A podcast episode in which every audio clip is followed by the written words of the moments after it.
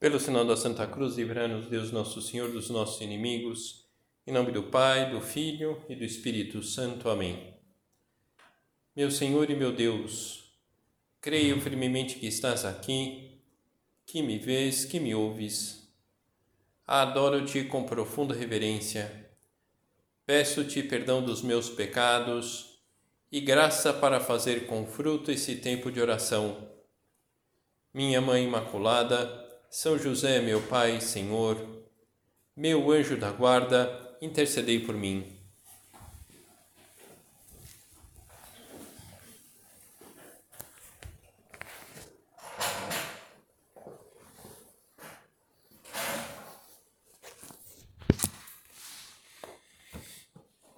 Ao longo desse mês, nós viemos pouco a pouco nos aproximando dessa celebração do Natal, tivemos oportunidade de meditar na possibilidade de preparar essa festa sob a perspectiva, sobre o olhar de São José.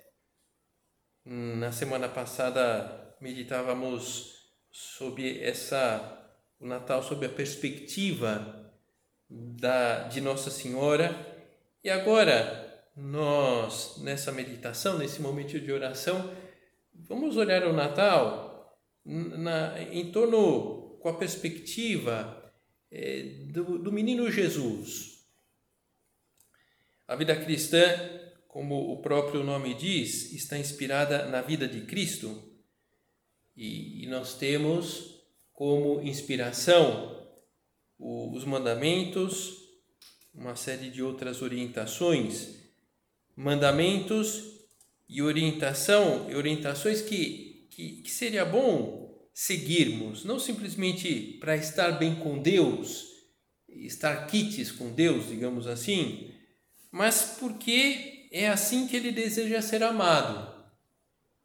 De alguma forma, os mandamentos, outras orientações que a gente vai aprendendo na vida da igreja, é uma forma de Nosso Senhor deixar claro, era, assim você me agrada não um desejo caprichoso, elaborado, sofisticado, mas um desejo de Deus que redunda no nosso próprio bem. Esse é o grande interesse de Deus, que nós estejamos bem. O que, como entender isso? Talvez olhando para a atitude de uma mãe a mãe, o que as boas mães, o que, que elas querem? Que o filho, que a filha esteja bem. Se ela está bem ou não, importa pouco, importa que o filho, que a filha esteja bem. Então, Nosso Senhor é esse desejo que Ele tem para conosco. E como nós estaremos bem? À medida que a gente luta por amar a Deus. E, e qual é o caminho que nós temos para amar a Deus? Por exemplo, os mandamentos. Então, o segmento dos mandamentos traz alegria a Deus e a nós, digamos assim, uma alegria de alta definição. Mas o nosso relacionamento com o Senhor, com o nosso Senhor não pode ficar somente na linha da teoria, das ideias, dos bons princípios. Não, não podemos esquecer que Deus é um ser pessoal. Alguém que efetivamente recebe os nossos bons afetos e desejos, pensar assim que Nosso Senhor tem uma expectativa para conosco. E a virtude que, que dirige as nossas ações nesse sentido, a, a captar e, e, a, e a oferecer e a transmitir para Deus que nós o amamos, é a virtude da piedade. Para dirigir os nossos bons desejos a Deus, é, é bom contemplar o que acontece nossa, na nossa realidade. No Natal, nós celebramos o evento histórico de quando Deus se faz homem e, por causa do nascimento de Cristo, eu, você, conseguimos nos livrar do pecado original, embora ainda nós sintamos as marcas que deixou na nossa natureza as nossas más tendências que nos afastam de Deus, que nos levam a pecar. Mas vamos, enfim, estamos aí fazendo uma meditação próxima do Natal. Vamos, vamos então entrar na cena do, do Natal. Vamos entrar num presépio. Aquele, aquele presépio que, que você gosta, é aquele que te ajuda a ter mais viva a situação do nascimento de Cristo.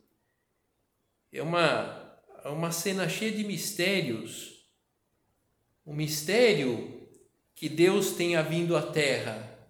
Nunca Deus tinha passado pela terra.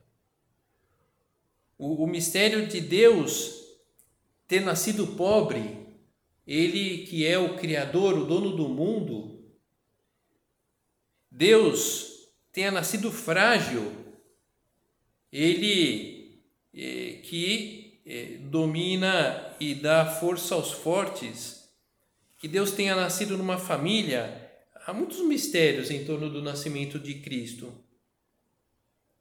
E não há nada que seja de graça, tudo isso tem um motivo, uma lição que Nosso Senhor quer hoje, nesse Natal, nos transmitir. Cada Natal deve ser para nós um novo encontro com Deus, que deixa a sua luz e a sua graça penetrarem até o fundo da nossa alma. Cada Natal deve ser para nós um novo encontro com Deus, que deixa a sua luz. O que é esse deixar a, a sua luz? É isso é, algo que, que me faça entender melhor Deus, a realidade divina. E para tentar penetrar de alguma forma nesse mistério, vamos considerar o fato de Deus ter querido vir à Terra como uma criancinha, como o menino Jesus. Por que será que a encarnação se deu dessa maneira? Cristo se apresentando aos homens como criança, não sei, se a gente tiver oportunidade de chegar ao céu, a gente pergunta lá para Deus, né? Mas olha, é, pensando um pouco, dando voltas em torno dessa realidade, quis é, se apresentar como criança por nossa causa, é, para facilitar a, a nossa aproximação da realidade divina. Quem é que sente constrangimento ao chegar perto de uma criança? Talvez eh, nós sintamos constrangimento perante uma autoridade. Eu não sei né, como cumprimenta essa autoridade, beija a mão, dá um tapinha nas costas, né, na barriga, não sei como que é, né? Então, né, uma certa, um certo constrangimento perante uma autoridade, uma celebridade, alguém com muitos talentos humanos Agora, as crianças justamente atraem pela sua simplicidade, pela sua alegria, pela sua despreocupação com a vida. Deus, apresentando-se como criança, podemos pensar que deseja derreter o nosso coração. Não quer simplesmente o cumprimento frio de umas regras duras, não quer somente que não pequemos, mas que, que sejamos boas pessoas e para derreter o nosso coração, se apresenta assim, indefeso, como uma criança indefesa, e, e, e pede que nós cuidemos dele, que tenhamos detalhes de afeto, de carinho, pede que sejamos piedosos, piedosas. Que, que você entende ser uma mulher piedosa, que, o que é que, que vem à cabeça? É uma palavra que, mal entendida, é perigosa. E, e para algumas pessoas, é uma, uma, uma pessoa piedosa é, está relacionada com aquelas pessoas que entram na igreja e ficam tocando todos os santos lá, né? Na, na igreja e acende vela em cada canto da casa e são um pouco rabugentas, apontando com o dedo os pecados dos outros. De fato, não é isso ser uma pessoa piedosa. É, a piedade sadia é, é para mulheres, para homens, para pessoas maduras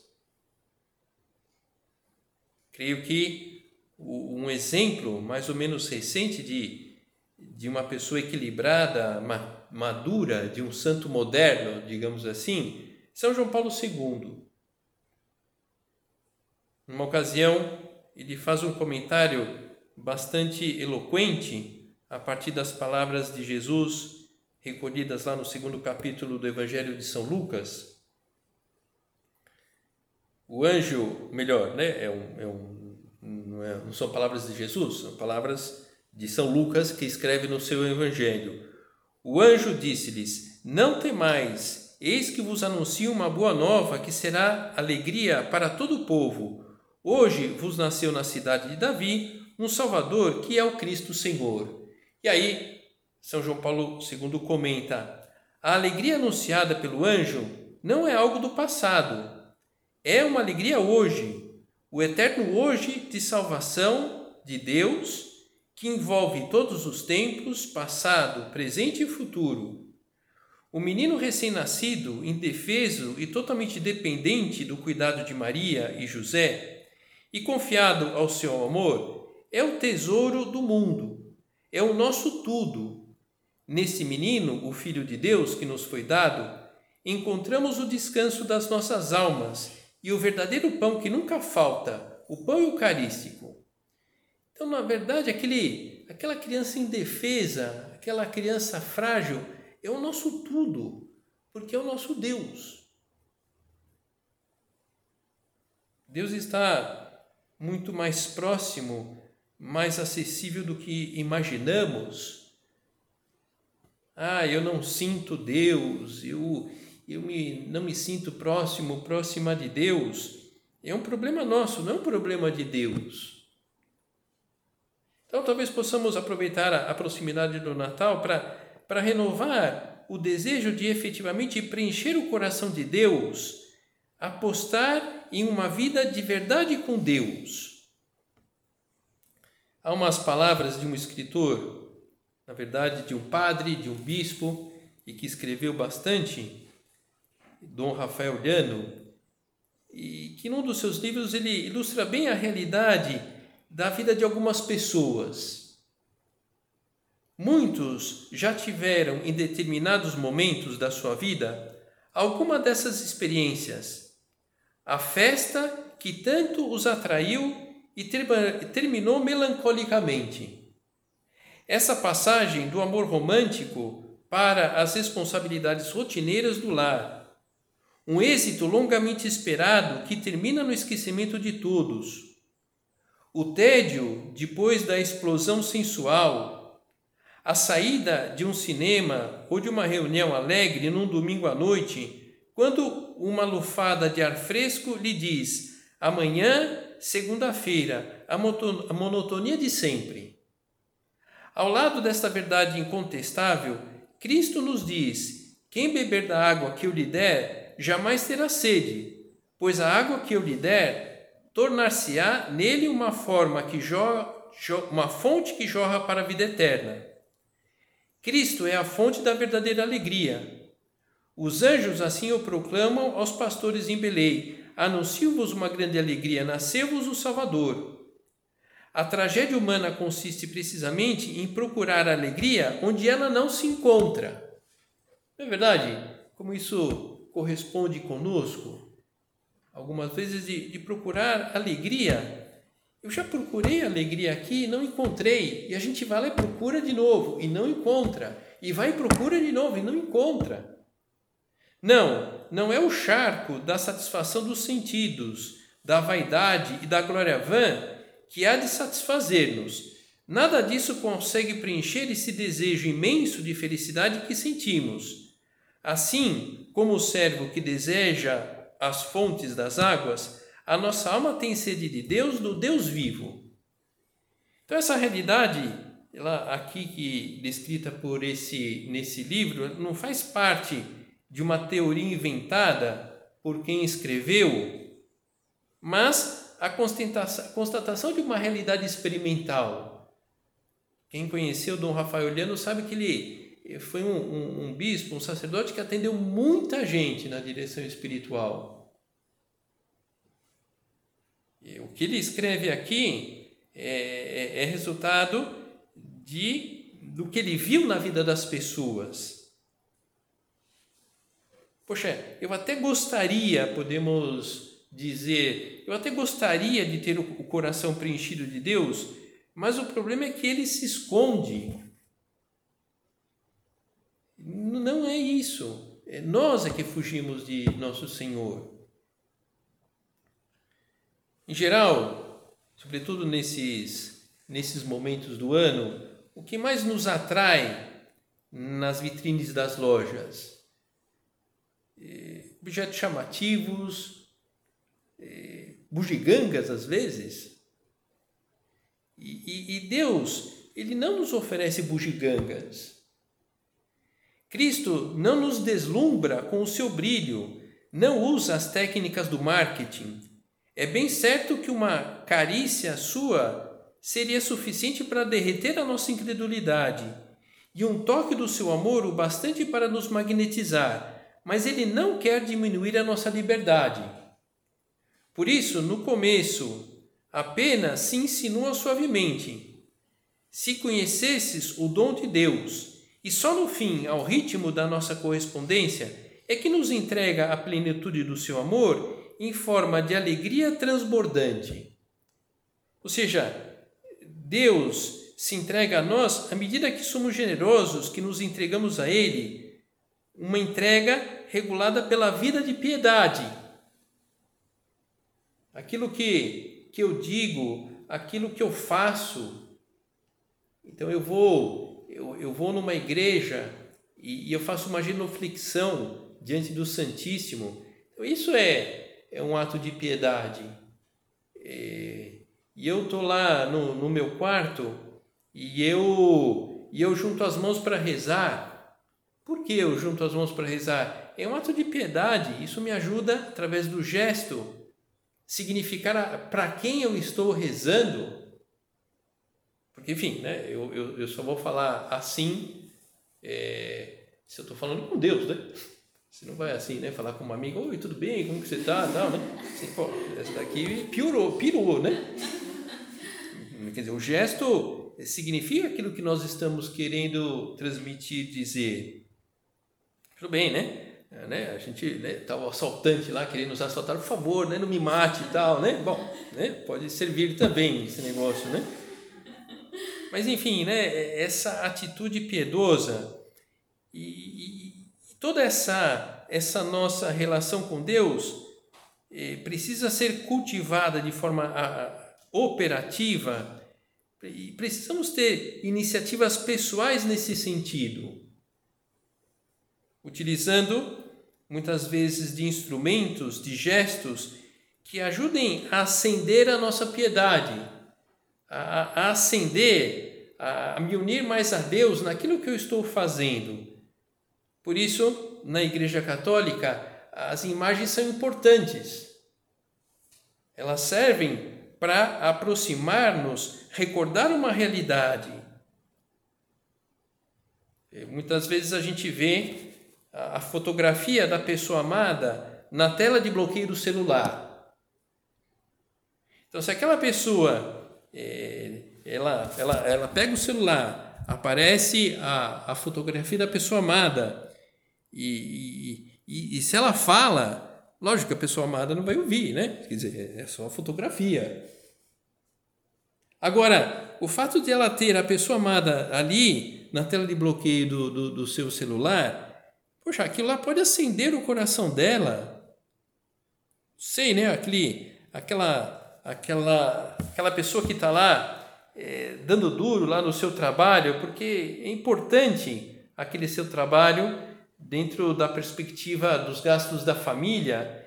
Então ela está lá, o trabalho está duro e ela tem lá na tela de bloqueio do seu celular o marido, os filhos. Poxa, talvez aquilo lá sirva para ela colocar mais empenho no trabalho.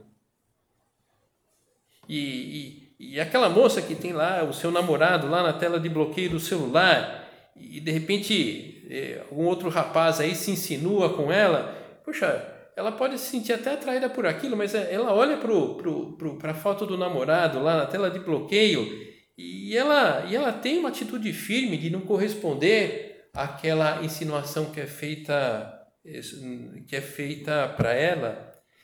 Então, enfim, né, as imagens de Nossa Senhora, o, dos santos, o crucifixo, tem essa, essa, essa função é, de, de despertar em nós essa, essa proximidade, essa realidade da intercessão daquele santo, da intercessão de Nossa Senhora, é, da realidade da vida de Cristo.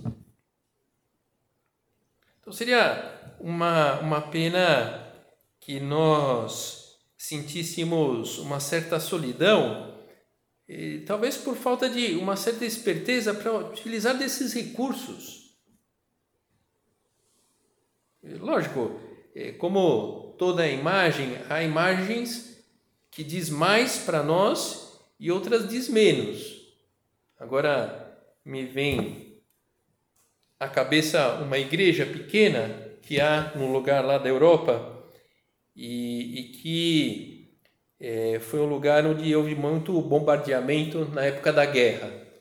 E havia lá um grande crucifixo no altar e as bombas que caíram, então só tinha o crucifixo, é, mas o crucificado sem os braços.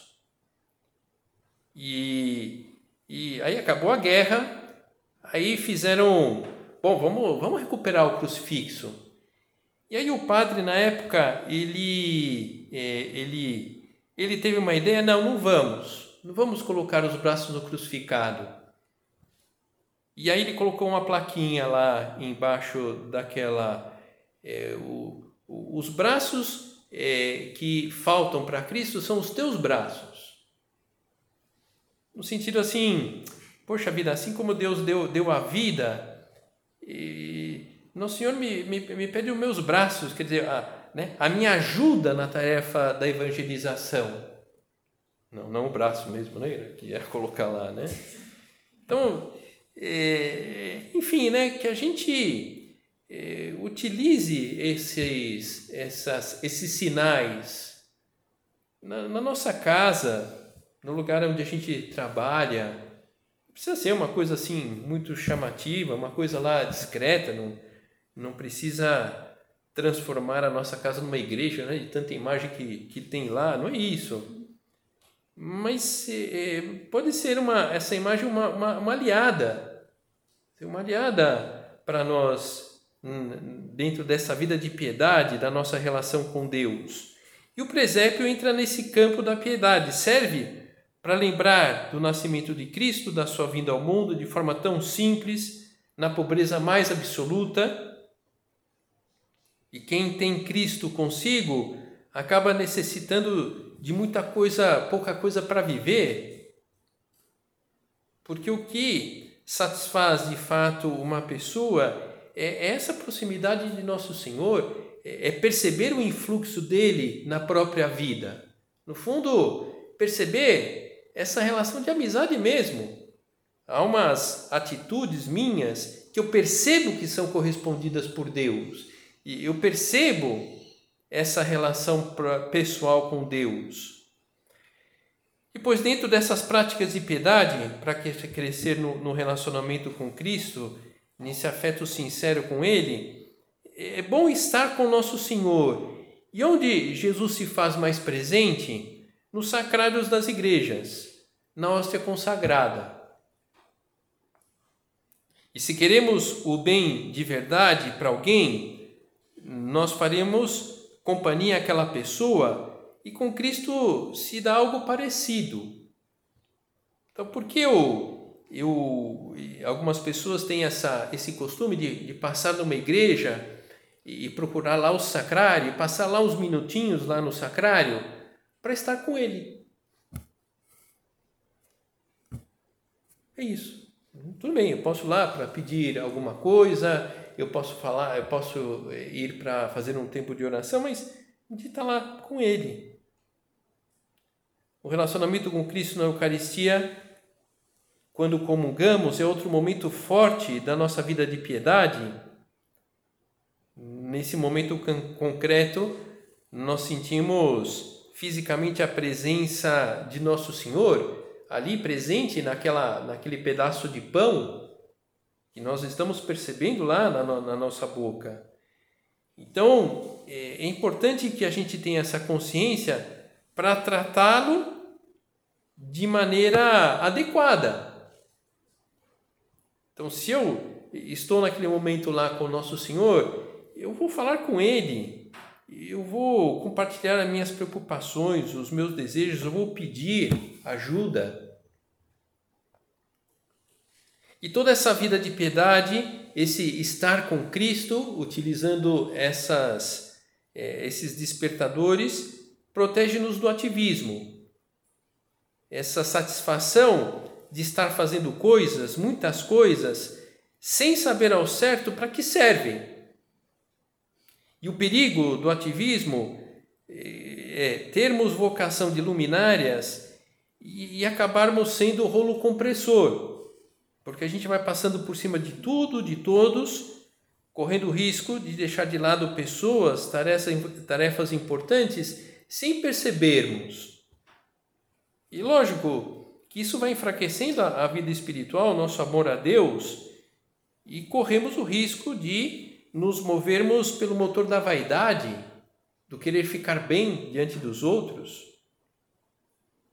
Para isso estão as práticas de piedade, a vida de piedade, através dessas práticas de piedade, que procuremos espalhar ao longo do dia. Uma, algo que, no âmbito do Opus Dei, se anima muito as pessoas a terem um plano de vida espiritual sobretudo nesses momentos agora, é, é, as próximas duas semanas são semanas um pouco diferentes. Natal, Ano Novo, a nossa rotina muda. Então, é, é normal também sejam dias mais distendidos, mas seria importante que não fosse é, dias sem Deus. Então, agora, é, Natal, é, descanso, férias de Deus. Não, né? Justamente o contrário. Ah, trago aqui uma, uma, um testemunho de uma pessoa que conta a sua experiência de viver esse plano de vida espiritual. Quando ganhei desenvoltura na prática desse plano de vida, comecei a experimentar uma grande paz nos meus, nos meus dias de início, pude notá-la particularmente durante os meus tempos de oração, mas depois foi se estendendo gradualmente ao meu tempo de trabalho e às conversas com a minha esposa e os meus filhos.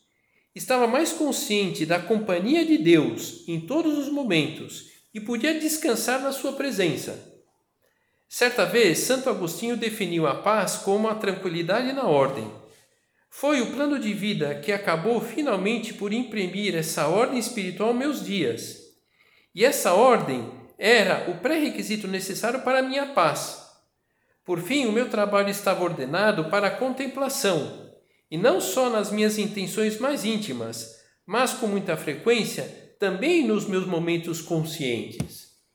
Então, esse homem que ele a, aprendeu a, a ter paz se relacionando com o nosso Senhor, tendo momentos concretos do dia para estar com o nosso Senhor. Estamos falando aqui da piedade, do amor a Deus, buscando aquilo que agrada. E qual o centro das atenções de Deus? As suas criaturas, mais propriamente cada ser humano. Fazê-las passar bem, ajudá-las através do nosso apostolado, auxiliá-las na solução dos seus problemas, dificuldades, oferecer-lhes a possibilidade de se encontrar e de se reencontrar com Deus. Então, pensar isso. É, essa, agora também, nesses momentos de festas, de encontros, pode ser um grande momento para abrir o nosso coração aos outros. Então, em, em que sentido? Poxa, esse, esse clima de, de ajuda, esse clima de cooperação, esse clima de estar junto e facilitar que as pessoas estejam bem. Então, é, vamos lá, preparar alguma coisa aí para o Natal, vamos ajudar quem está preparando lá as coisas do Natal. E eu vou aqui na minha casa, vou passar mais tempo junto com as pessoas da minha família, então eu vou cuidar melhor assim do, do meu bom amor, da, da minha boa cara, para tornar esse, esse momento mais amável, mais agradável às pessoas aqui à minha volta. Enfim, né? Esse desejo interior de é, oferecer ajuda aos outros. E isso, de alguma forma, é um grande é, termômetro da nossa vida de piedade. Como Nosso Senhor, o principal interesse dele está nas criaturas, em ajudar, em acompanhar, em confortar. Quando nós estamos, os nossos interesses estão nas criaturas, isso agrada muito Nosso Senhor e nos aproxima dele.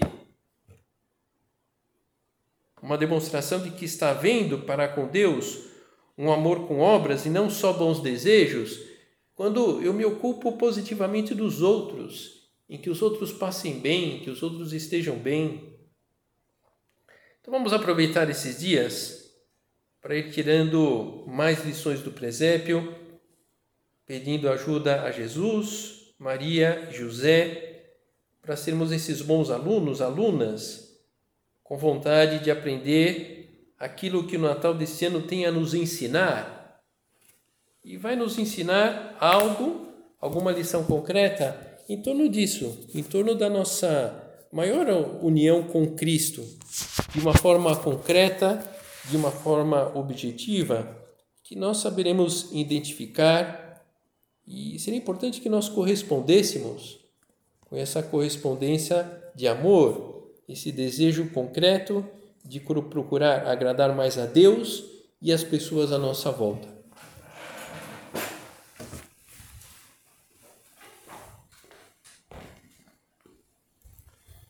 Dou-te graças, meu Deus, pelos bons propósitos afetos e inspirações que me comunicaste nesta meditação. Peço-te ajuda para os pôr em prática. Minha Mãe Imaculada, São José, meu Pai e Senhor, meu anjo da guarda, intercedei por mim.